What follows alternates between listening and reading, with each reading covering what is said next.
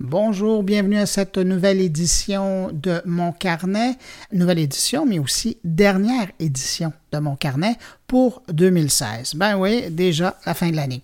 Au sommaire de cette semaine, un bon carnet avec trois invités de choix. D'abord, mon collaborateur et compagnon de carnet, Jean-François Poulain, à qui j'ai demandé de revenir sur l'année 2016 dans son domaine de prédilection, les interfaces et le UX. Et euh, vous allez voir, il y en avait des défis en 2016 et en 2017. Ben, ces gens-là euh, qui créent nos expériences d'utilisation, ben, ils vont pas chômer. Et je vous en dis pas plus. La suite, euh, c'est dans quelques minutes après la revue de l'actualité de la semaine. Ensuite, dure année pour les médias traditionnels qui doivent maintenant jouer avec la réalité de l'omniprésence des médias sociaux et de l'Internet en général dans le contexte de l'information. Pour en parler, j'ai demandé à mon ami Louis Lemieux, journaliste de carrière, de venir nous parler de la situation, lui qui a de l'expérience et depuis longtemps dans les deux domaines. Et puis finalement, je souhaitais terminer cette année sur une note de réflexion au sujet de l'impact du numérique sur l'homme, mais l'homme avec un grand H. Et pour ce faire, j'ai invité, et il a accepté, le philosophe, auteur et artiste peintre Hervé Fischer. Vous allez voir, il est fascinant dans son constat de la situation. Alors voilà pour le sommaire de mon carnet. Sinon, bien évidemment, je tiens à saluer quelques auditeurs de mon carnet. Salutations à Joanne Robinson qui écoute mon carnet à partir de LinkedIn. Salutations à Yves Lafleur qui, lui, écoute par le biais de la plateforme SoundCloud. Et puis Sébastien Poupard, lui, écoute mon carnet à partir de Google Play. Quant à vous qui m'écoutez présentement, merci de m'accueillir aujourd'hui entre vos deux oreilles pour les prochaines minutes. Allez, sur ce, on lance cette dernière édition de 2016 de mon carnet.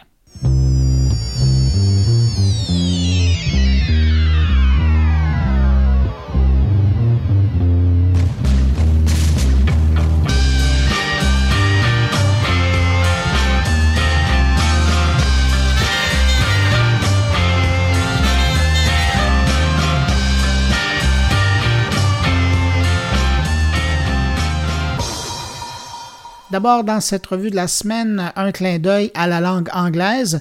J'apprenais cette semaine que le Oxford English Dictionary venait d'ajouter le mot YouTuber à sa nouvelle édition. Ben, c'est une bonne nouvelle pour ceux qui font de la vidéo en ligne, mais juste pour la petite histoire, je tiens quand même à ajouter que le terme YouTuber et YouTubeuse est déjà dans le dictionnaire Robert depuis au moins un bon six mois.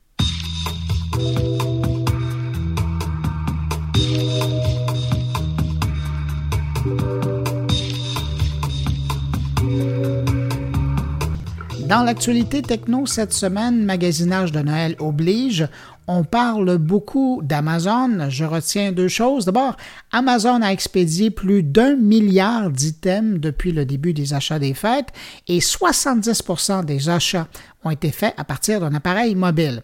Et pour l'anecdote, vous vous souviendrez euh, que euh, je vous avais déjà parlé qu'Amazon avait commencé à faire de la livraison par drone en Angleterre. Eh bien, on vient d'apprendre que le géant américain cherche aujourd'hui à prémunir ses drones des tirs de flèches. Pour dire hein, qui aurait cru que des archers pourraient mettre en péril de nouvelles technologies modernes de livraison.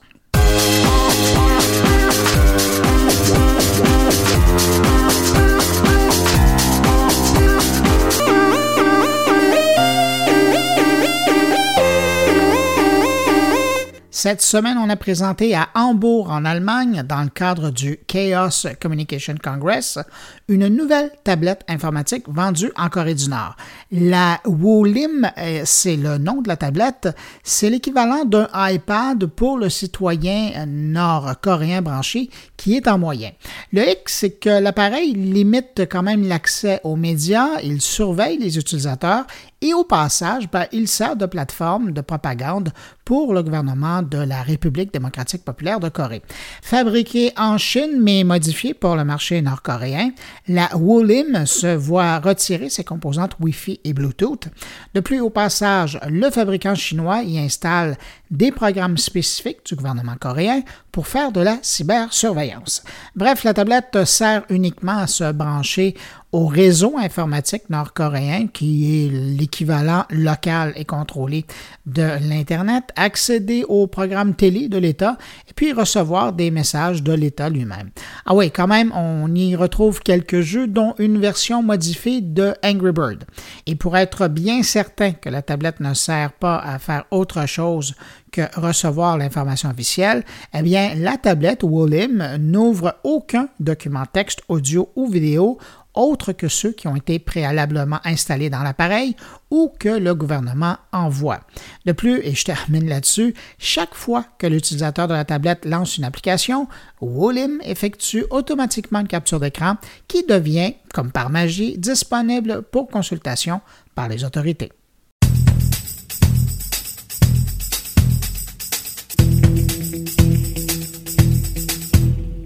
Acquisition cette semaine de S'imagine par Snapchat. Si le nom S'imagine ne vous dit pas grand-chose, ben c'est normal parce qu'ils ne sont pas vraiment sur le radar. Mais sachez que S'imagine euh, est reconnu pour son travail et sa technologie dans le domaine de la réalité augmentée.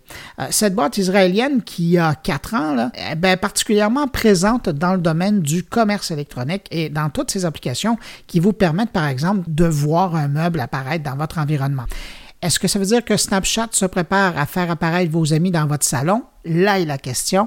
Faudra patienter pour savoir.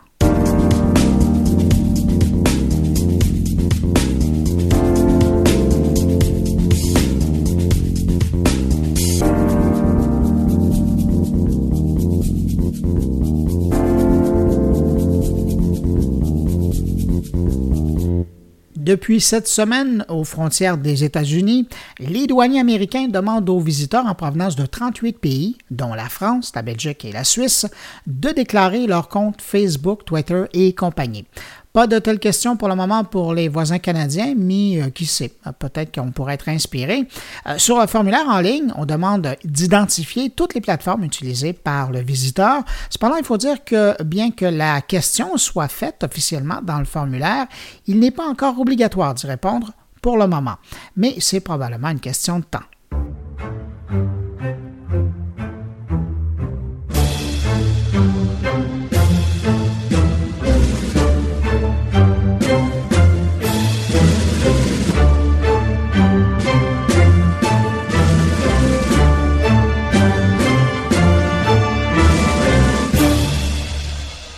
En rafale, deux trucs pour terminer ce retour sur l'actualité.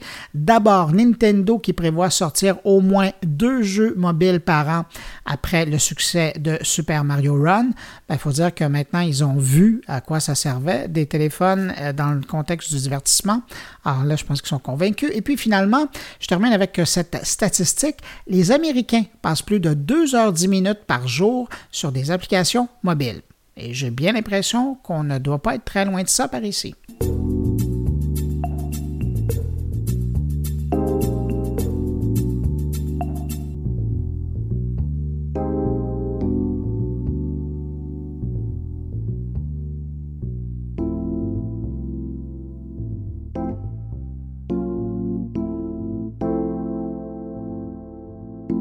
Pour cette dernière édition de mon carnet, je voulais absolument parler à Jean-François Poulain, mais pas pour lui demander d'aller interviewer quelqu'un ou de nous présenter quelqu'un comme il l'a fait depuis euh, un moment. il y a deux bonnes entrevues qu'il nous a présentées, mais bien pour euh, prendre son expertise dans le domaine des interfaces, du UX, et lui demander, lui, qu'est-ce qu'il retient de 2016 dans son domaine d'expertise.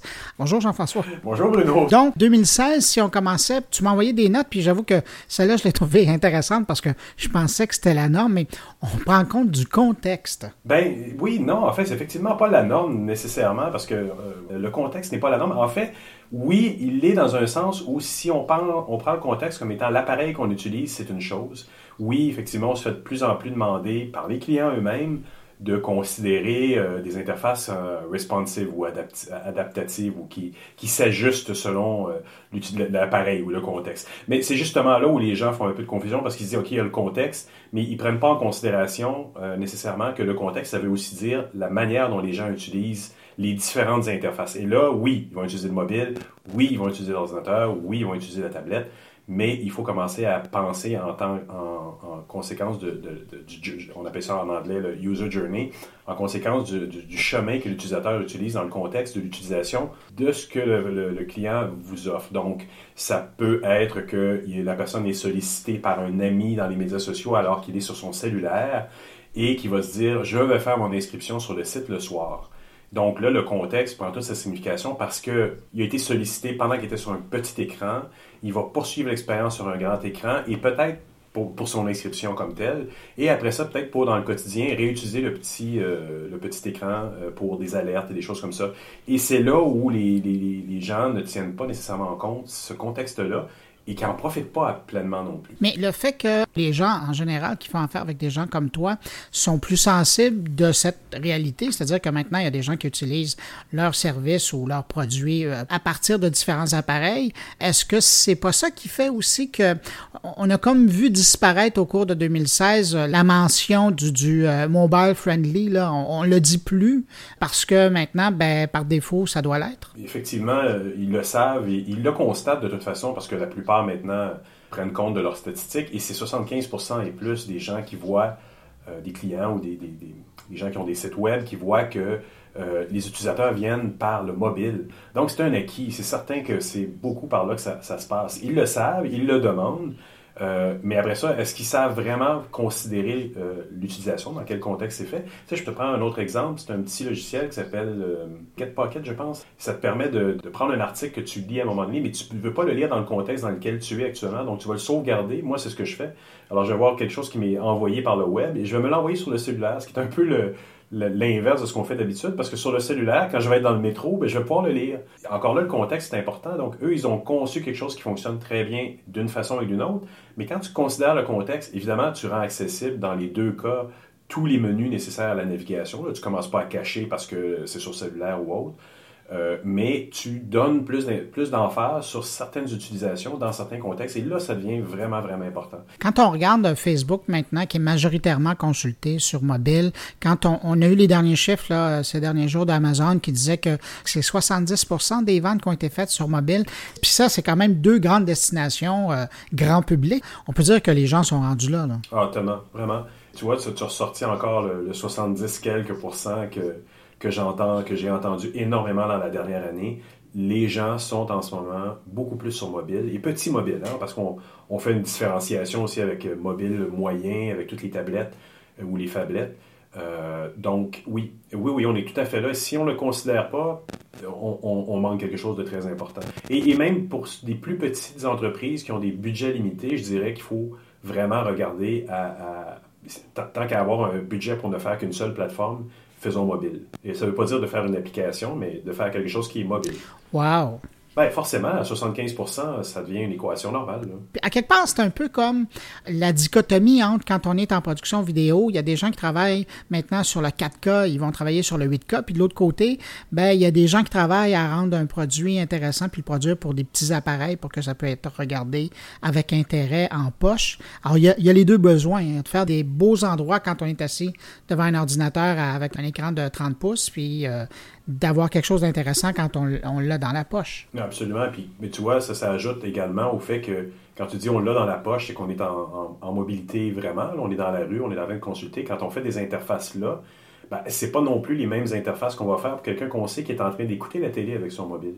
Ça, c'est des petits détails qu'il faut maintenant tenir compte. Il faut se faire des espèces d'hypothèses, des user journey, qui simulent bien ce qu'on voit que l'utilisateur est potentiellement en train de faire pendant qu'il utilise notre produit. Ben, Jean-François, je t'amène plus loin, donc dans ton user journey. Un des faits marquants de 2016 que tu as observé, c'est maintenant l'importance pour les entreprises de faire des tests, mais avec les utilisateurs. Absolument. Ça, c'est quand même des pratiques qui sont là depuis quelques années, mais que je commence à voir beaucoup plus généralisées. dans, dans, dans l'informatique, tu l'as vécu comme moi. Euh, moi, plus spécifiquement dans l'architecture d'information, dans l'expérience utilisateur, on a fait beaucoup d'évangélisation. Depuis 3-4 ans, on commence à avoir vraiment des clients qui viennent nous voir spécifiquement pour faire de la planification, hein, faire de l'architecture comme, comme quand on construit une maison. Euh, là, depuis un an, je te dirais qu'on commence à se faire beaucoup demander des tests. Est-ce qu'on peut tester les hypothèses qu'on est en train de faire? Parce que je pense que il y a beaucoup, beaucoup d'entreprises aussi qui ont passé par des processus d'agence, d'agences qui se disaient un peu omnipotentes, on va vous développer quelque chose, on revient dans un mois, puis on, a le résultat qui va être parfait pour vous. Mais c'est un guess de, directeur artistique ou d'un seul spécialiste à l'intérieur d'une entreprise. Et c'est un peu osé. Et c'est certain que c'est un processus qui est assez complexe également, les tests. Euh, Steve Jobs ne s'y fiait pas nécessairement. Et quand on parle de tests également, on ne parle pas non plus d'une table ronde où on demande l'opinion à tout le monde. C'est très subtil. J'ai eu des clients où, à un moment donné, on se faisait demander autour de la table. On avait des clients autour de la table plus leurs clients à eux. Ils demandaient Aimez-vous ça Mais ça, c'est pas des tests. C'est pas un test de se faire dire Aimez-vous ça C'est non. Est-ce que ça fonctionne dans le contexte de est-ce que telle fonction, vous la retrouvez dedans? C'est un art, ben c'est un art, c'est une science très précise de faire des tests. C'est de l'anthropologie, littéralement. Oui.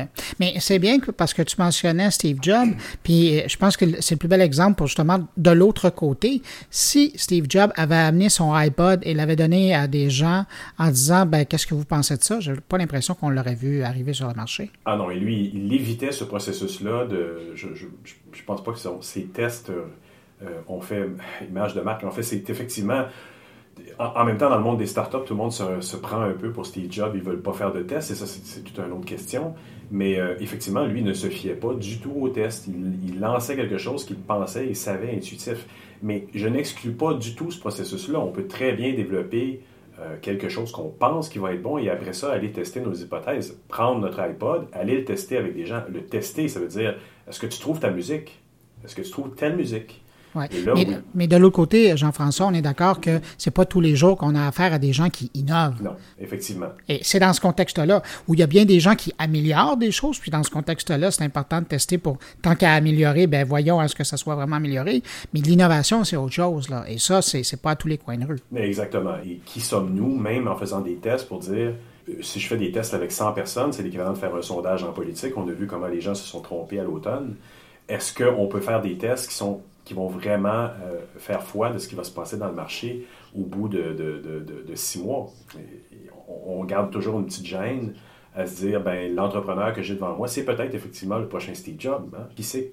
Je t'amène sur un autre aspect, puis ça, je trouvais ça intéressant, l'arrivée des objets connectés. Soit ça, ça doit quand même aussi changer la façon de voir des interfaces. Oui, puis justement, parce que c'est des objets connectés, on, on, peut se poser la question, est-ce qu'ils ont besoin d'interface? Il, représente maintenant, euh, on, l'a vu, euh, ça peut être des caméras, euh, ça peut être des thermostats, ça peut être des petits mini mini capteurs. Ils sont devenus, les prix sont devenus ridicules. Ils sont, ils peuvent être connectés dans un mur, ils peuvent être mis des capteurs de température et autres. Ils, changent la donne complètement. Et, moi, je pense que c'est l'année où on en a vu, on a vu aussi beaucoup des, des, wearables, des, chandails connectés, des lunettes. on, on, vient de voir dernièrement les les lunettes de Snapchat euh, sortir, c'est, c'est comment gérer le multi-écran, le contexte d'utilisation dans un contexte d'objet connecté. Ça devient un défi qui, est passionnant parce que j'utilise l'objet, l'objet, lui, ne bouge pas. Par exemple, si on prend un thermostat à la Nest, euh, il, peut détecter mon mouvement qui, qui s'approche de la maison par mon téléphone cellulaire, activer la maison. Donc, c'est des paramètres qui sont pour nous qui avons travaillé dans le web euh, toute notre carrière, euh, on se retrouve devant des, paradigmes où on doit se demander comment la personne va l'utiliser, puis quelle sorte de réaction elle doit avoir par rapport à, cet objet-là. Donc, à l'approche de la maison, comment je m'absorbe, comment je, comment je cartographie l'expérience d'une personne par rapport à son environnement, par rapport à, à, ça, il se rapproche de la maison, à tant de kilomètres, j'active, je désactive. Ça, devient des défis qui, sont au-delà de tout ce qu'on a pu voir dans le web où on faisait que des interfaces pour un browser. Mais c'est fascinant parce que dans 10 ans, on aura, je dis 10 ans, 15 ans, mettons, on aura affaire avec une génération qui aura appris à vivre avec ces objets-là et qui n'aura pas du tout ce, même, je dirais pas ce même besoin, mais il ne sera pas au même niveau là, quant à l'utilisation. Ça va être encore plus intuitif pour eux. Oui, je pense qu'on est dans le métier qui demande le plus d'innovation dans nos façons. Je, pense qu'on peut juste se rabattre sur notre créativité, sur une certaine forme de méthodologie également, pour être capable de dire, bon, ben, maintenant, on s'en va vers une autre, une autre façon d'interagir avec l'humain. Et comment on va le faire? Comment on fait aussi pour indiquer à tous les gens qui sont dans notre industrie comment produire ce qu'on a de besoin pour interagir avec ces humains-là? Comment leur dire ça? Comment, après ça, parler avec nos clients pour dire, voici ce qu'on va produire, qui a été et qui sera programmé par, le, par les programmeurs. Donc, c'est tout un travail d'orchestration qui, dans, sa méthodologie, est toujours le même, mais dans les, façons dont on peut y arriver, ça, prend de plus en plus d'expansion, on va sûrement en parler aussi avec tout ce qui s'en vient en 2017. Bien, justement, en 2016, euh, quand je t'ai demandé de regarder un peu ce que tu voyais, tu ne m'as pas parlé de réalité augmentée ou de réalité virtuelle. Toi, tu vois ça plus en 2017, vraiment l'émergence importante? Bien, moi, je te le dis en fonction de, ce que je vois par rapport à, à, ma clientèle, par rapport à des gens qui en ont des besoins. Euh, je pense que 2016 a été l'année précurseur, l'année des gens qui ont expérimenté avec la technologie, comme ça arrive souvent. Mais c'est pas encore mainstream. C'est pas encore mainstream, mais ça commence parce que là, on nous demande, euh, on nous demande de la, réalité virtuelle, puis on nous demande de le passer en production. Donc, comment on fait pour, euh, en, comme je le disais il y a deux minutes, comment je fais pour mettre ça sur papier, moi, une expérience en VR? Comment je fais euh, un, menu, quelque chose qui va me permettre de créer les les paramètres euh, d'une application. Je, suis dans une réalité virtuelle, je veux changer la couleur du fond. J'ai dit ça comme ça, sans, sans l'avoir fait encore. Mais on m'a approché pour commencer à faire des mandats dans cette direction-là. Donc, c'est définitivement quelque chose qui est là. je pense que les gens vont avoir reçu pas mal de casques de, VR pendant le temps des fêtes. On va voir qu'est-ce que ça va donner dans l'année 2017. Mais j'ai l'impression qu'on va devoir commencer à, mettre sur papier euh, des documents qui vont devoir expliquer comment ça se passe. Ça, c'est certain. Mais de l'autre côté, si ça peut te rassurer, je voyais Google qui disait que pendant le week-end de Noël, il y a eu énormément de recherches de requêtes avec le mot euh, porn VR. Alors, j'imagine qu'il y a beaucoup de monde qui ont reçu des casques pendant le temps des fêtes. Mais quand on parle de ce nouveau type d'expérience, à quelque part aussi, moi, l'autre type d'expérience que je vois, puis j'imagine que ça va être un, un défi pour, pour, vous autres, parce que là, on commence à voir des, des bornes apparaître partout. Là, ça devient encore plus concret que simplement sur nos téléphones. C'est l'intelligence artificielle.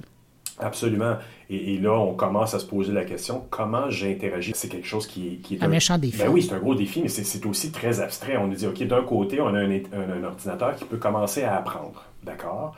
Comment il interagit avec moi? Je veux dire, déjà, on le faisait. On a des algorithmes derrière Facebook. On a mais là, comment on, peut jouer avec ça? Les premières expressions un petit peu plus concrètes de ça vont être probablement les chatbots qu'on a commencé à voir apparaître en 2016. Mais là, encore une fois, on commence à passer dans le domaine de la production. On commence à se faire demander, euh, j'en veux un, j'aimerais ça interagir, puis ça aussi, on va avoir une entrevue euh, en, début 2017 avec des gens qui en ont fait. Euh, comment je, fais une narration, moi, de ça? Comment je m'assois avec mon client pour lui expliquer que c'est ça qu'il veut avoir? Écoute, on parle même de ton. Quel ton je vais donner à la personnalité d'un chatbot? C'est quelque chose. Là. on commence à parler de, littéralement, pour des gens comme nous, d'être de, des écrivains de, personnages. Mais à quelque part, les robots conversationnels, euh, ça nous amène aussi à tout le volet de conversation qui va s'installer en 2017. Oui, puis on l'a vu, je ne sais pas si c'était en 2016 ou en 2015, on avait des dérives ou un chatbot, euh, par l'influence qu'ont imposé les utilisateurs, qui est devenu littéralement euh, raciste, nazi. je ne sais plus qu'est-ce qui s'était passé. C'était pas un, robot de chez Google, je crois. Ah, c'était Microsoft. C'était Microsoft, hein, effectivement. Oui, qui s'était excusé en dedans de 48 heures parce que justement, il y a des gens qui avaient pris à quelque part le contrôle de la conversation avait vraiment orienté euh, le développement de l'intelligence du robot là, vers euh, des propos qui étaient euh, mal à propos. plus, plus, que mal à propos, effectivement, mais ce genre de dérive-là était dans l'expérimentation. Maintenant, on commence à voir que on peut l'appliquer. Bon, comment on va l'appliquer, ça c'est la prochaine question. Mais et est-ce que c'est au point? Mais on, là, on, est, on, en est quand même. On, va reproduire des, des, des, schémas qu'on a vus quand on a commencé à travailler dans le web, web, web, là, dans, tel qu'on le connaît maintenant, où on commence à être expérimenté. Au moment où on commence à être expérimenté, on, va se relancer dans des choses qu'on ne connaît pas. On va voir ce que ça va donner. Mais 2017, au niveau de l'abstraction, parce que c'est ça, l'intelligence artificielle, on a eu d'énormes investissements euh, auprès de, je pense, c'est l'Université de Montréal, l'Université McGill qui a eu des investissements. Oui, un milliard ça va être, euh, euh, ça va être, ça va être costaud, mais après, à nous de prendre ces, données euh, un peu abstraites, d'en faire quelque chose en production. En tout cas, je trouve certaine, pour des gens dans ton domaine, d'être à Montréal, c'est probablement la ville où il faut être. Là. Ah, je pense que oui, on a les ressources, on a les gens à qui parler, puis ça, ça va vraiment être intéressant. Il y a, des rapprochements. J'ai moi-même approché des entreprises à Montréal à ce niveau-là et c'est passionnant. Et dans le cadre de la conférence que, que j'organise, on va avoir la première, va probablement tourner autour de l'intelligence artificielle. Hmm. Et j'espère que tu vas nous en parler euh, bientôt. Ah oui, avec plaisir, sûrement. Puis ça va faire partie des premières entrevues de 2017 qu'on va avoir euh, sur notre carnet. Ben écoute, euh, Jean-François, je te souhaite un bon jour de l'an, puis surtout, je te remercie de t'être rejoint comme ça à mon carnet parce que tu ajoutes énormément. Ben, merci à toi, Bruno, de m'avoir fait confiance, puis j'espère que 2017, on va avoir autant de plaisir qu'on en a eu en 2016. Excellent. Je te laisse aller. Puis pour les auditeurs, ben, vous restez parce que tout de suite après, on revient sur 2016, euh, année des réseaux sociaux, mais dure année du côté des médias où on devait vivre avec les médias sociaux. Et on va en parler avec Louis Lemieux.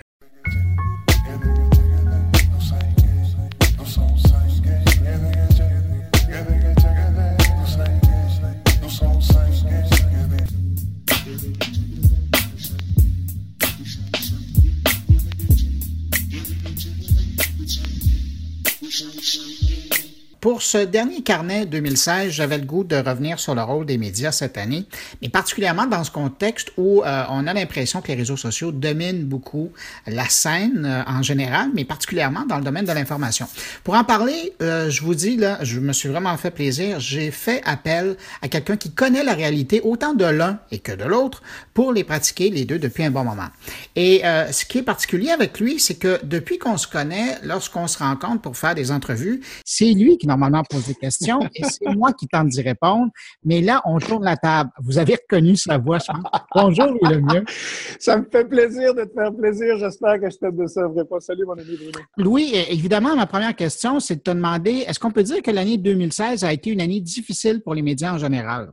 Comment il disait ça, le gars? Anus horribilus? Ouais, c'est pas mal ça, je pense. Euh, c'est vraiment l'année de toutes les misères parce que Maintenant, même si les gens à l'interne, à l'interne, je parle des médias, là, mm-hmm. savaient, le redoutaient, avaient ces expériences-là qu'ils craignaient voir s'élargir, s'étendre, ben là, le grand public l'a bien vu arriver avec le nouveau mot dans le Oxford, post-vérité, a bien vu arriver cette différence fondamentale quand on disait ensemble, Bruno, pendant dix ans que euh, les médias sociaux euh, allaient tout changer. Ben là, là, en 2016, ils ont tout changé. Ils ont changé le président américain, mais ils ont changé un paquet d'affaires avec, parce que la relation des médias traditionnels maintenant, elle est pervertie par cette présence euh, de nébuleuse, puis je parle pas des terroristes, puis je dis pas mhm. que c'est du terrorisme ce qui se passe dans...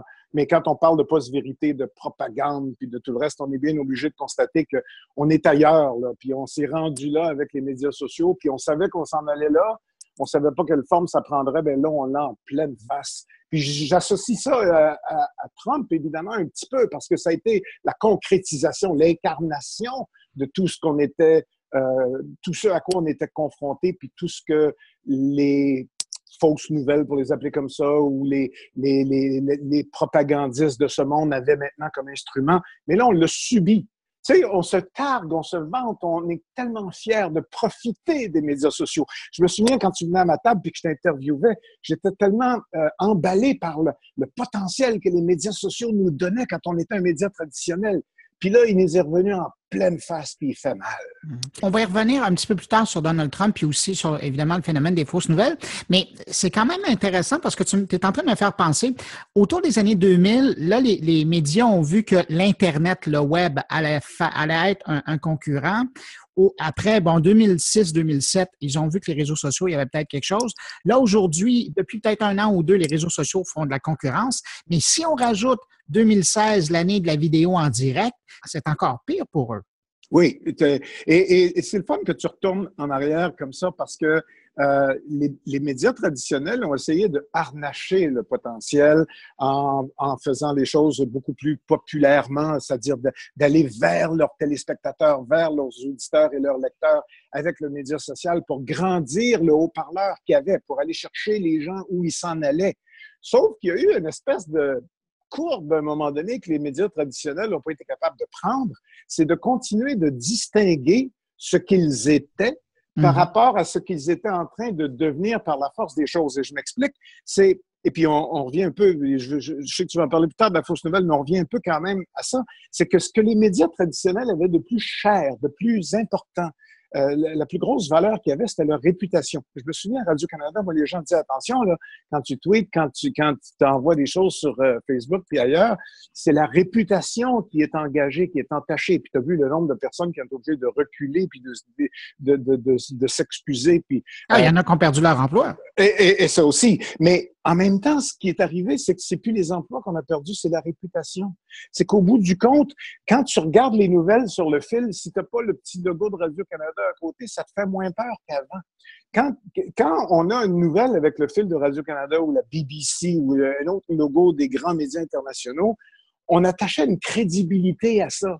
Maintenant, on n'a plus ce réflexe-là. On lit quand même, puis on se fait avoir plus ou moins selon euh, notre degré d'intérêt et d'information. Mais, mais c'est pire que ça. C'est parce que la télévision euh, et, les autres médias, mais la vidéo, dans ce que tu disais par rapport à l'arrivée de la vidéo en direct puis tout ça, ça a perverti un peu les miroirs on, on, voit, on voit plus. C'était l'apanage, c'était l'exclusivité des médias traditionnels d'être capable de diffuser une conférence de presse, d'être capable de présenter un discours. Mais regarde, la campagne de Trump, euh, ils ont présenté des discours euh, dans des cages en arrière de la salle, quasiment, pour être protégés des, des, des, des gens qui étaient là, mais en même temps pour être éloignés, d'être capable de faire quoi que ce soit de journalistiquement propre et correct. Mais au bout du compte, tous ces, ces diffuseurs-là, qui étaient plus des médias traditionnels, donnait toute la place, toute la scène et prenait énormément d'importance dans la vie des gens qui se sont mis à voir ça en disant Voyons donc, il n'y a pas personne qui va m'embarquer puis qui va me bourrer avec n'importe quoi. Je le vois, je l'entends. Alors, c'est moi qui traite mon information. Et en traitant cette information-là, on n'a pas le, filtre des médias. Puis c'est ça qui a fait élire euh, Trump, c'est que les gens se sont dit on a élu celui qu'on voulait, pas celui qu'on nous a présenté de ci, de ça ou de telle façon.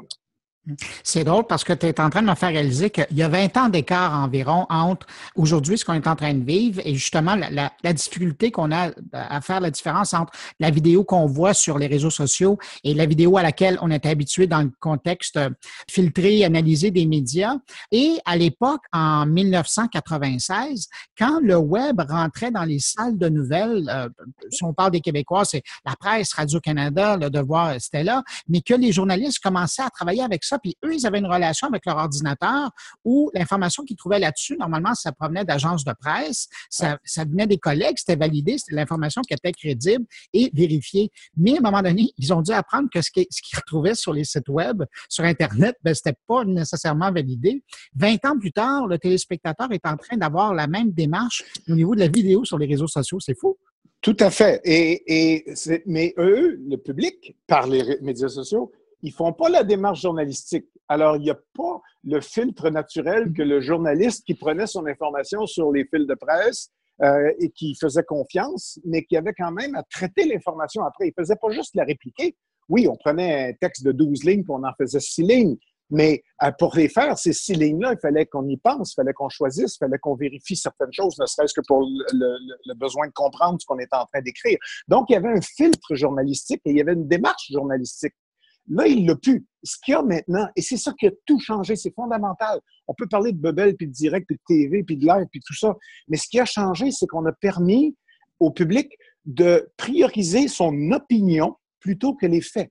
Et, et, l'ombudsman de Radio-Canada avait dit, euh, Pierre Tourangeau, que je respecte énormément et qui est, pris, qui est à la retraite maintenant, euh, avait dit, souviens-toi, dans la foulée euh, même en pleine crise des carrés rouges, mais dans la foulée des carrés rouges avec l'analyse, parce que là, on parle de ça comme si on venait de découvrir ça. Je m'excuse, mais les Québécois ont vécu ce que les Américains ont vécu cette année. Ils l'ont vécu il y a trois ans avec les carrés rouges parce que à ce moment-là, il y a eu une polarisation extrême d'un débat public et pour la première fois, il était alimenté euh, comme de l'huile sur le feu par les médias sociaux. Et c'est à partir de ce moment-là que l'opinion était plus importante que les faits. Et, dans la tête des gens, des consommateurs qui lisaient, qui écoutaient, qui regardaient, l'opinion prenait toute la place. Et Pierre Tourangeau avait interprété ça à l'époque en disant c'est parce qu'on écoute avec les yeux de notre opinion. Et il avait raison. Sauf que l'opinion, maintenant, elle prend toute la place. On ne fait pas juste écouter avec les yeux de notre opinion. On, ne cherche que ça. Et à partir du moment où on a cette opinion-là, n'importe quelle opinion contrastante, n'importe quelle opinion divergente, ben, elle prend le bord. Puis elle devient comme une espèce de tentative de manipulation par X, Y, Z, généralement les médias traditionnels. Et puis oui, aux États-Unis, ça a été pire parce qu'aux États-Unis, ils ont des médias d'opinion. Tu sais, regardé les, les, trois chaînes de télévision en direct, CNN, MSNBC, puis euh, Fox. Fox. Ben, c'est la droite, la gauche, puis le milieu. Fait qu'au bout du compte, c'est vrai que eux autres, ils avaient raison de dire Ah, oh, CNN, il dit juste du mal de Trump. Et puis Fox, il dit juste du mal de Clinton. Mais ben, il avait raison de dire ça. Mais ça ne veut pas dire que dans la démarche journalistique, il avait tordu les faits. Il avait peut-être fermé les yeux un peu, il avait peut-être choisi de grossir certaines choses. Mais ça, tous les médias l'ont toujours fait. Mais là, le public vient de s'en rendre compte. Ils viennent de comprendre comment ça marche. Puis à travers ça, il y a les journalistes euh, qu'on est habitué de voir dans les médias traditionnels qui, tranquillement, pas vite, sont en train d'essayer de prendre leur place dans les réseaux sociaux. Tu sais, je pense à, évidemment, je regarde plus ce que, ce que les, Québécois font, mais je regarde des journalistes de Radio-Canada ou de la presse ou euh, même des, agences de presse qui se retrouvent dans des lieux, le, particulièrement des journalistes télé. Les caméras sont pas encore arrivées, mais eux sont déjà en train de couvrir, en train de nous envoyer des photos de la vidéo de lieux d'information, alors que l'information n'a pas nécessairement été encore validée et ne se retrouve pas encore à l'antenne. Oui, mais là, tu reviens au débat de la naissance de RDI. On remonte à loin, là. Mais tu sais, à la naissance de RDI, de la même façon qu'on examinait le passé tout à l'heure des médias sociaux, quand RDI est arrivé au monde, les gens disaient, ben voyons donc, les journalistes, euh, ils n'ont même pas encore euh, euh, parlé à quelqu'un, puis ils sont déjà en ondes. L'événement n'est pas fini, puis ils sont en train de nous dire, oui, mais la démarche journalistique, elle, est, elle est euh, multiple. Euh, il y a plusieurs démarches journalistiques. Il y en a une, c'est juste de montrer et de constater et d'expliquer. Il y en a une autre, c'est d'analyser après coup. Puis entre les deux, il y a un paquet d'étapes.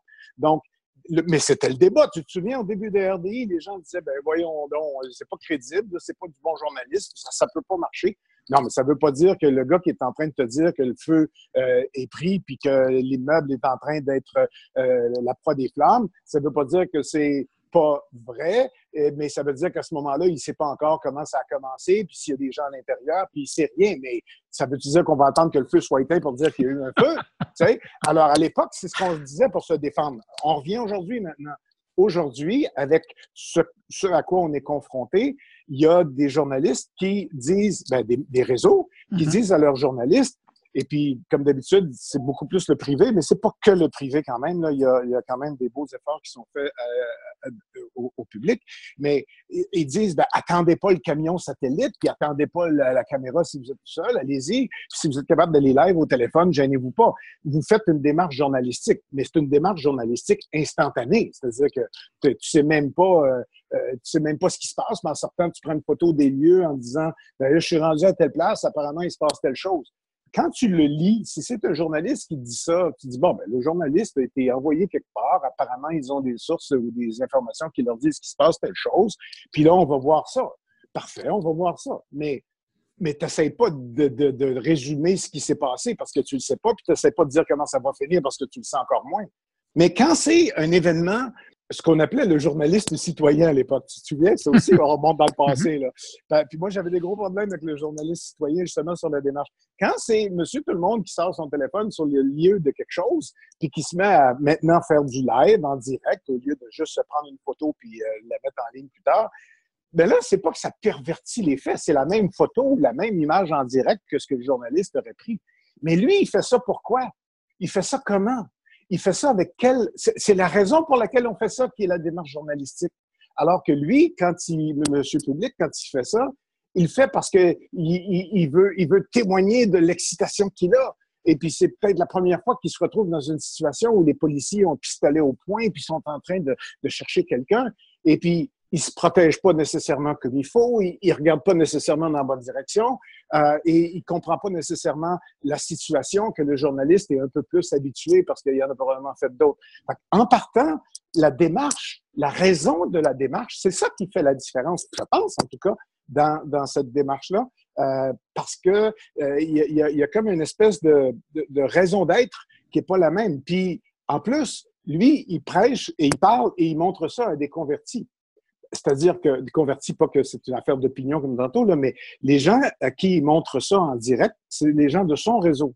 C'est les gens de son monde, de son quartier. Alors, lui, il pense juste à son monde. il pense pas au public avec un P majuscule de tout le monde qui peut écrire ça. Alors, c'est pas juste la façon dont ils le font et les raisons, euh, les raisons pour lesquelles ils font ce qu'ils font, c'est aussi la mission qu'ils ont. Il faut que tu penses à, au public. Le, journaliste a une démarche euh, sociale et une démarche j'ose pas dire politique au sens de politique, là, mais une, démarche de, de, de, il y a une mission journalistique.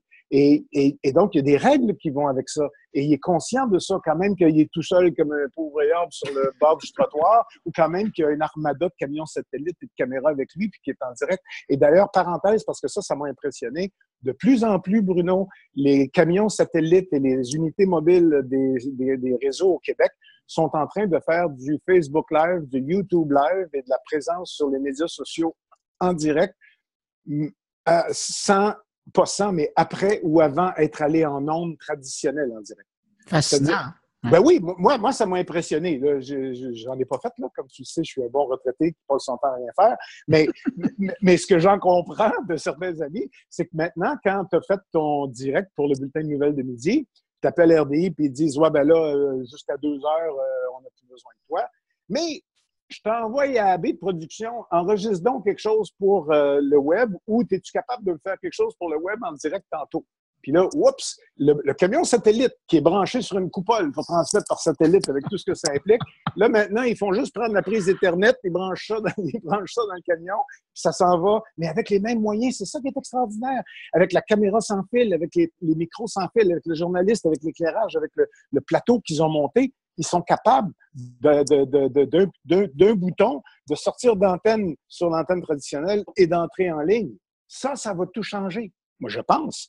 Euh, euh, parce que ça, va, ça va donner une espèce de, qualité, de base et, de, paramètres et aussi de, de, règles du jeu pour faire de la télé traditionnelle journalistique en ligne et là, on va voir la différence entre Monsieur Public qui prend euh, des images en passant, puis quelqu'un qui est là pour faire son travail de journaliste. Puis tout ça dans le contexte de ce que je te disais tout à l'heure, c'est-à-dire que mais où est-ce qu'on est rendu en 2016 avec ces affaires de, de post-vérité puis tout le reste qui viennent pervertir un peu la, façon dont les médias sont, sont perçus puis de, la façon dont ils sont obligés de travailler?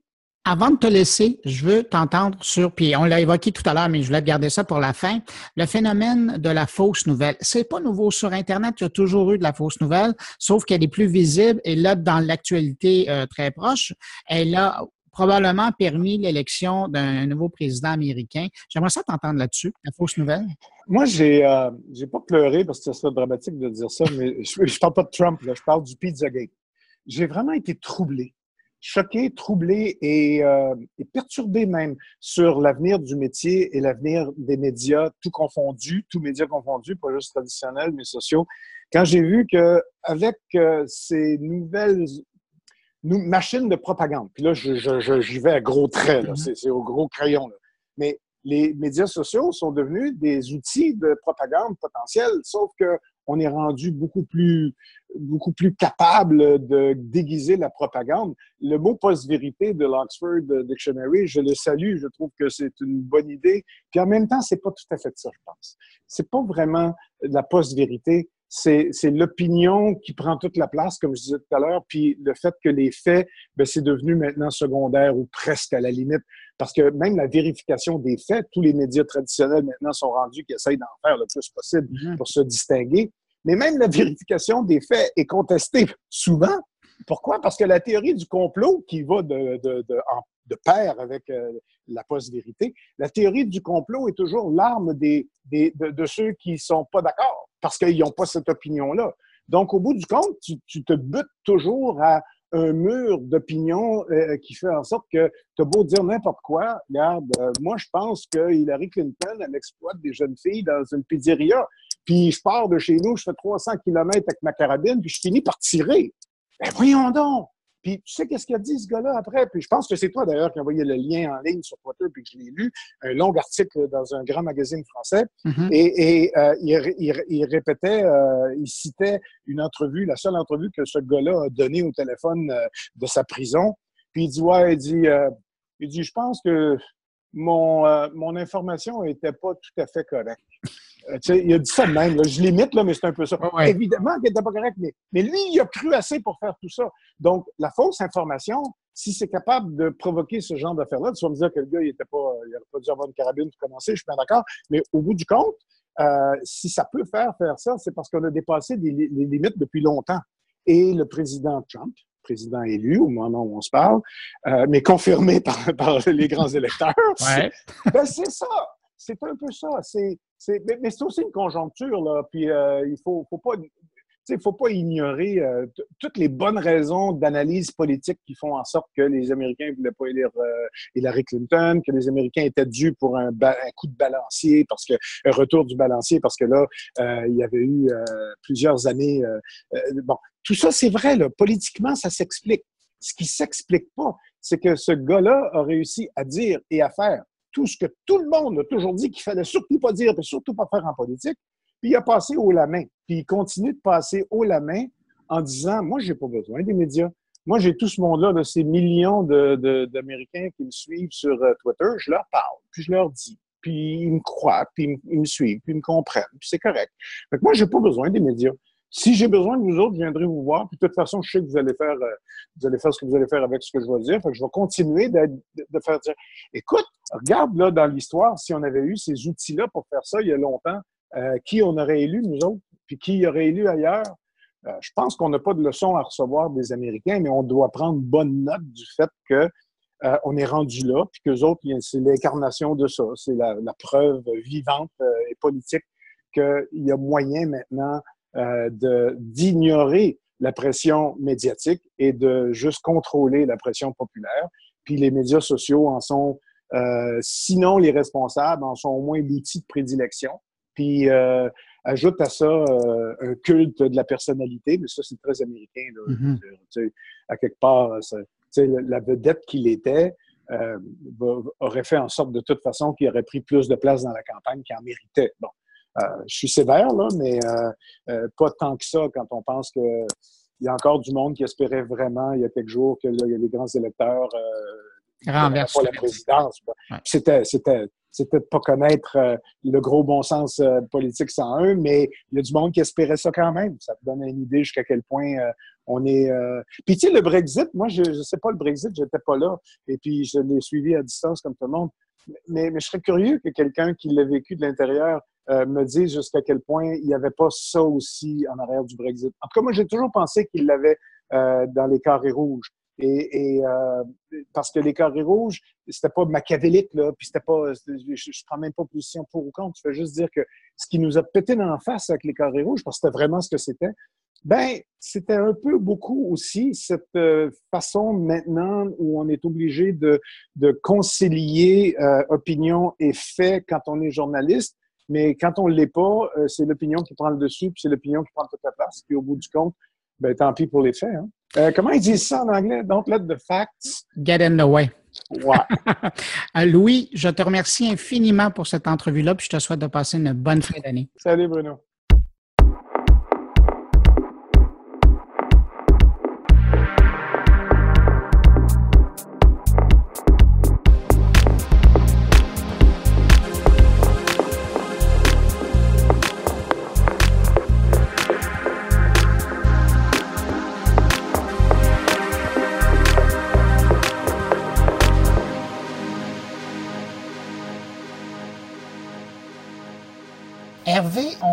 À la fin de 2016. On se retrouve à côté du Centre des sciences dans le Vieux-Montréal. On n'est pas à l'intérieur parce que c'est trop bruyant.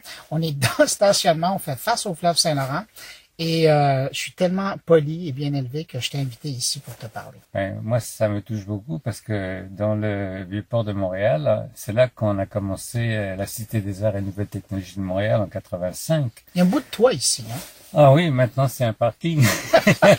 Avant c'était l'ancienne gare maritime, il y avait euh, pas mal, c'était assez vivant, il y avait des ratons laveurs qui descendaient de la toiture de temps en temps, qui allaient se mêler aux spaghettis des, des câbles électriques, parce qu'à l'époque ça prenait beaucoup de spaghettis. Euh, Aujourd'hui, quand je te vois faire une entrevue avec euh, deux, trois gadgets qui tiennent dans la main, je vois que quand même il y a une évolution extraordinaire. C'était à l'époque on était avec des téléprojecteurs à trois tubes qui coûtait 20 000 dollars. Quand l'exposition durait 4 mois, qu'il m'en fallait 10, c'était un sacré budget. Ça, c'est pas, c'est quoi, c'est il y a 25 ans? Que, oui, c'est ça. Ouais. En 30 ans, c'est formidable. C'est pas seulement une évolution, c'est une mutation. La, la, génération actuelle est tellement euh, naturellement euh, en contact avec tous ces gadgets, sans même penser que c'est magique ou que c'est extraordinaire. Euh, ça fait partie, comme disait McLuhan, c'est des prothèses quasiment technobiologiques naturelles avec lesquelles ils sont tellement habiles, inventifs, font des petites animations vidéo, toutes sortes de choses extraordinaire. Donc euh, là vraiment, euh, j'ai encore, j'espère, une cinquantaine d'années devant moi. Hein. Euh, bon, il faut être optimiste. Hein. Ben oui. Et puis euh, j'ai vécu le meilleur moment parce que on était encore avec Gutenberg dans les années 80. Que tu as connu. Ben, en tout cas, en tout cas, j'ai connu le premier Mac 512, 512K avec le disque externe, externe parce que c'est en 84. Ouais. Et c'est en 84 que j'ai fait le roman télématique francophone. Il fallait quand même le faire avec Umberto Eco, Italo Calvino. Il fallait le faire parce qu'il y avait trois écrivains en Afrique, en Suisse, en France, et puis j'en avais, j'en avais pris ici au Québec et au Nouveau-Brunswick. C'était la ligne téléphonique. Et ça a très bien marché. Et on a fait comme ça pendant 12 jours. Et non seulement les textes euh, que choisissait chaque soir Umberto Eco et Italo Calvino, mais les images avec un petit Mac Pen de l'époque. C'était Hermène Gilles Chiasson, qui est un poète du Nouveau-Brunswick euh, très remarquable, j'aime beaucoup. Et il dessinait avec le, le curseur de la souris. C'est pas évident, c'est pas graphe neuf avec un crayon catholique, c'est pas évident de faire de faire une ligne qui se qui se tient, qui va où tu veux aller avec un curseur de, de, de souris. Et, et, puis maintenant, bon, on fait avec le doigt. Euh, mais disons, il y a, il y a 50 ans, jamais un magicien vraiment givré, euh, optimiste, euh, ultra optimiste, intégriste de la magie, c'est la mode actuellement, ouais. intégrisme, jamais il n'aurait osé affirmer tout ce que nous pouvons faire aujourd'hui avec une technologie qui, au fond, au départ, est, est un code binaire.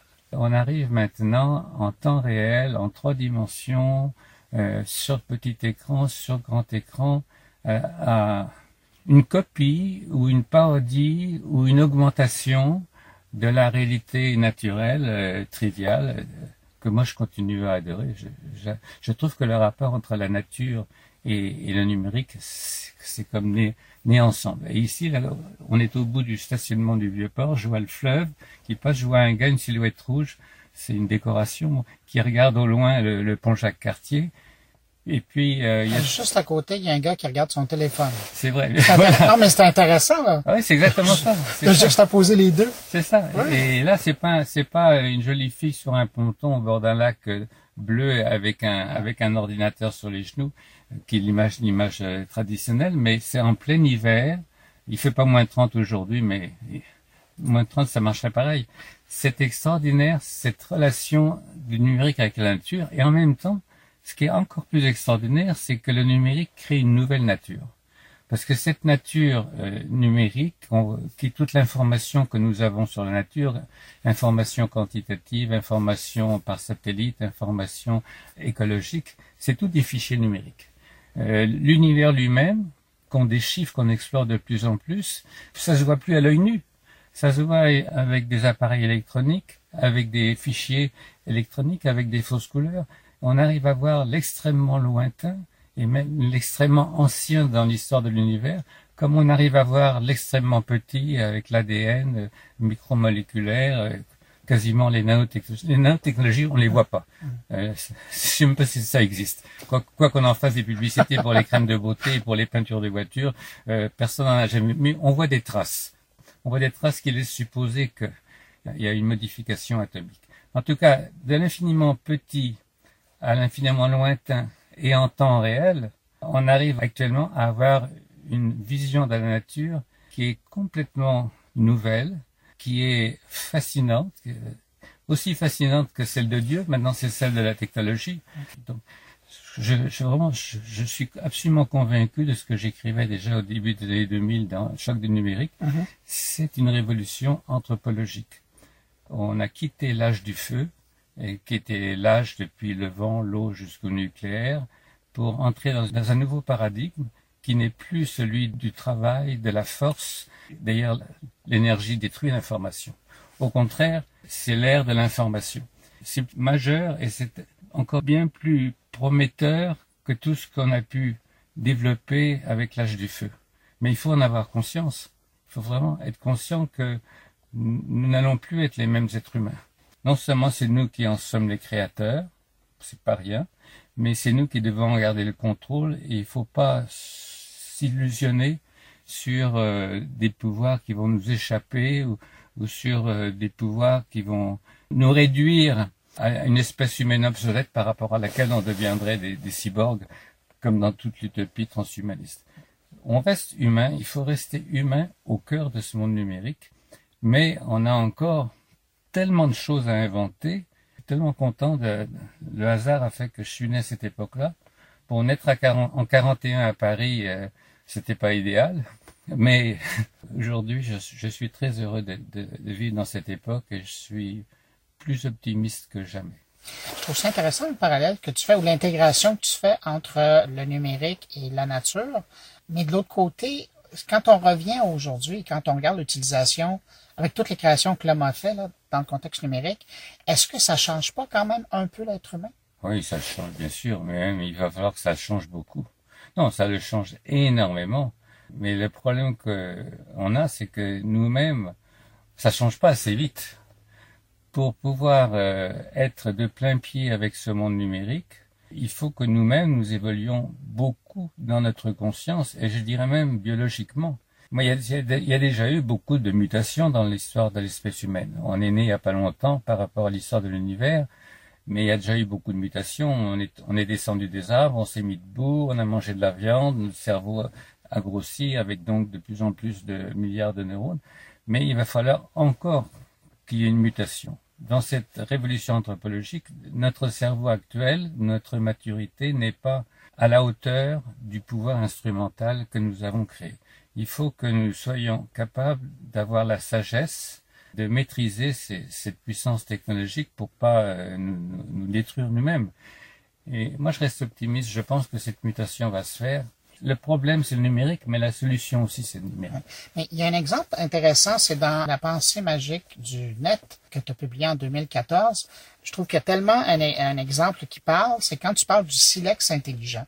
Il y a un parallèle intéressant à faire avec le vrai, entre guillemets, silex qui est employé par l'homme au tout début, qui servait à tout pour lui assurer la nourriture, de se loger, de se défendre. Et avec cette vision-là, dans le numérique, du silex intelligent, qui est le téléphone intelligent, c'est un peu ça aussi. Oui, c'est vrai. Même malgré qu'elle soit de moi, je trouve qu'elle parle bien. Parce que ça tient dans la main, c'est pas plus gros, ou c'est quasiment pas plus gros. Et puis le silex, c'était c'était aussi euh, l'instrument de base avec lequel même on, faisait le feu, on frottait la, pierre, le bois. Et c'était le premier outil dont tout a dépendu ensuite. Et aujourd'hui, dans la main, on a effectivement ce que j'appelle le silex intelligent. Ben, D'abord, il y a le silicium. Hein. Il y a plus de silicium que de carbone dans la nature. Alors on pense que c'est une grande invention, parce que toute l'époque précédente a reposé sur le carbone y compris la vie. Mais maintenant, on est parti sur le silicium et on pense que ça, c'est absolument une nouveauté. C'est pas une nouveauté. Le silicium, c'est absolument banal. hein. Il ne faut pas confondre avec le silicone qui est dans la chirurgie esthétique. Mais dans le silicium, dans cette idée de cet outil universel, c'est l'universalité et puis la proximité, l'intégration dans la paume de la main qui pour moi est une image très symbolique on représente l'homme préhistorique, euh, l'homme de Cro-Magnon avec le silex dans la main. Aujourd'hui, l'image, c'est nous tous. Partout, tout le temps, je, vois autant de téléphones intelligents que je vois de gens, et on sait que sur la planète, il y en a plus que d'êtres humains. Il en est plus à chaque seconde que d'êtres humains. On, on, en fabrique plus. Alors, cet objet-là est tellement répandu, c'est absolument inouï que cet objet-là se soit répandu à cette vitesse extrême. Et maintenant, même dans les pays euh, en développement qui n'ont pas encore l'électricité courante, avec le téléphone intelligent, ils peuvent faire leurs opérations bancaires, ils peuvent communiquer. Ils n'ont même pas besoin de passer par le téléphone euh, avec fil, ou ils n'ont pas besoin de passer par ordinateur avec fil. Ils ont sauté une étape. Alors, euh, c'est absolument emblématique de notre époque il y a tellement de puissance, il y a plus de puissance, ça a été dit bien souvent, plus de puissance dans ce, dans ce silex intelligent mhm. que dans les ordinateurs avec lesquels on est allé sur la Lune. C'est pas croyable. Et ça va quintupler, ça c'est exponentiel. Alors, On s'en va vers un défi qui va être l'automation. Je pense que ça va être avec l'intelligence artificielle croisée avec l'automation. On ne sait pas encore tout ce qui va nous arriver avec ça, mais je crois que c'est un, des éléments actuels pour les 20-30 prochaines années qui vont révolutionner nos, activités professionnelles, notre vie privée, etc. etc. Et tu m'amènes justement à ma dernière question. L'automation, l'intelligence artificielle, de plus en plus présente aujourd'hui que ce soit près de nous, euh, Siri par exemple, c'en est un euh, qui, est très concret pour les gens, mais des systèmes plus complexes qu'on voit même pas, qui nous facilitent la vie. Comment tu vois l'humain s'adapter à ça Le problème pour moi, c'est pas tant de l'adaptation euh, à la technologie. on voit bien que la génération qui nouvelle s'adapte automatiquement. Le problème pour moi, c'est plutôt l'éthique il me semble que l'éthique, c'est beaucoup plus difficile que le progrès technologique. Je parle de l'éthique collective, hein, naturellement. On est tous embarqués sur le même bateau et puis euh, on va tous mourir ou on va tous aller au ciel, si je peux dire. C'est plus le salut individuel, hein, c'est plus la morale individuelle. Aujourd'hui, on est obligé de prendre en considération une éthique planétaire. Et cette éthique-là, c'est beaucoup plus difficile de réaliser cette éthique planétaire que de réaliser le silex intelligent et donc intupler la puissance euh, constamment parce que c'est la faiblesse humaine, c'est la résistance humaine. Le progrès humain est beaucoup plus difficile que le progrès technologique, beaucoup beaucoup plus long. Pourtant, avec les médias électroniques, nous savons en temps réel, au niveau de la planète, tout ce qui se passe, euh, un enfant à Alep qu'on a ressorti des décombres d'un bombardement, une explosion de, de feux d'artifice à Mexico. Constamment, nous avons en temps réel une information planétaire qui nous choque, qui nous interpelle, qui nous indigne, euh, par rapport à laquelle on se sent une solidarité, éventuellement on aide, on aide financièrement, on, s'indigne, on, publie sur les réseaux sociaux euh, notre indignation. Bon, on réagit constamment avec finalement un sentiment humain d'indignation ou d'espoir par rapport à tous les événements qui nous surprennent constamment à l'échelle de la planète en temps réel. Et donc ça, ça n'a jamais existé pour le cerveau humain. Euh, on était chacun dans sa petite vallée suisse, si je puis dire. On savait pas ce qui se passait dans la vallée d'à côté. Et, on s'en fichait éventuellement. On on savait pas, on n'était pas concerné. Aujourd'hui, nous sommes concernés par l'évolution de toute l'espèce humaine. Et puis, on voit bien à quel point c'est chaotique. Mais ça, c'est le numérique qui crée cette conscience que j'appelle augmentée.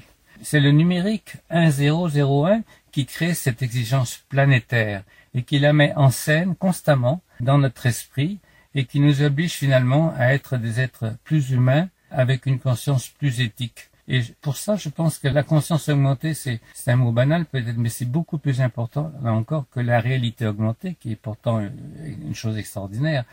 Parce que notre avenir dépend plus de l'éthique que de la technologie. On pourra répondre à notre avenir plus par la conscience augmentée qu'on ne pouvait avant. Donc la technologie, en même temps nous crée un défi extraordinaire, mais me donne un espoir que au niveau de la conscience, c'est-à-dire de l'esprit, de la sagesse, de la maturité, du sens moral, euh, la technologie va nous transformer.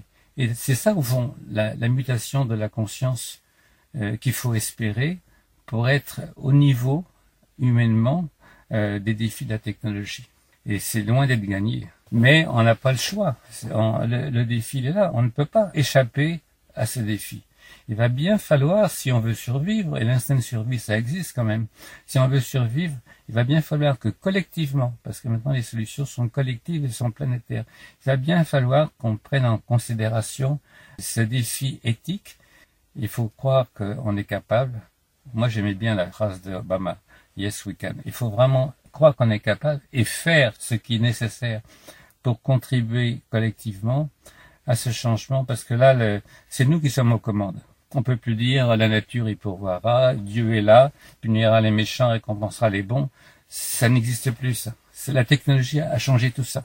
Aujourd'hui, c'est nous, parce que nous sommes aux commandes de la technologie, qui sommes aux commandes de notre avenir avec la responsabilité extraordinaire, excitante, passionnante et en même temps euh, éventuellement tragique qui est la nôtre aujourd'hui. Alors c'est curieux que finalement, en quelques années, cette transformation technologique a entraîné une exigence de mutation de la conscience humaine. C'est pour moi le, moment le plus fort et je ne sais pas ce qui va arriver, je n'ai pas de boule de cristal, je vais pas faire des prédictions, mais ce que je sais, c'est qu'aujourd'hui, c'est ça le défi. Je m'inquiète pas pour le progrès technologique. Je l'épouse autant que j'en suis capable. Je le trouve extraordinaire. Mais euh, ce qui, du point de vue philosophique, est vraiment la grande question de notre avenir, c'est pas la technologie, c'est la conscience humaine, à cause de la technologie. Hervé, qu'est-ce qu'on souhaite à l'homme pour 2017 Une conscience augmentée, avec un petit ruban. bon, ben ça c'est la suite euh, dans l'année 2017. Voilà, voilà. Merci infiniment d'être venu passer euh, ces minutes-là avec moi dans le stationnement du Centre des sciences devant le fleuve. Oui, dans la pureté de la neige. C'est apaisant. Puis c'est comme un avenir qui est écrit en blanc. La page est blanche. C'est à nous de l'écrire. Merci Bruno. Merci beaucoup.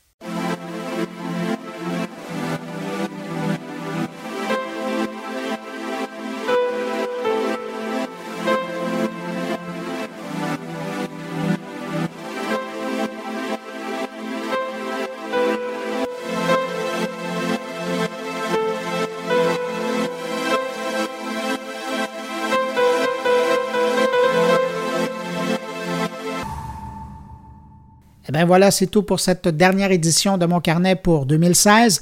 Merci de m'avoir accueilli et puis pour certains, depuis mon retour en balado en septembre dernier, je vous souhaite de passer une bonne période de fin des fêtes, une bonne année 2017 et je serai là un peu partout pendant votre année si vous venez m'écouter, et puis surtout de la santé.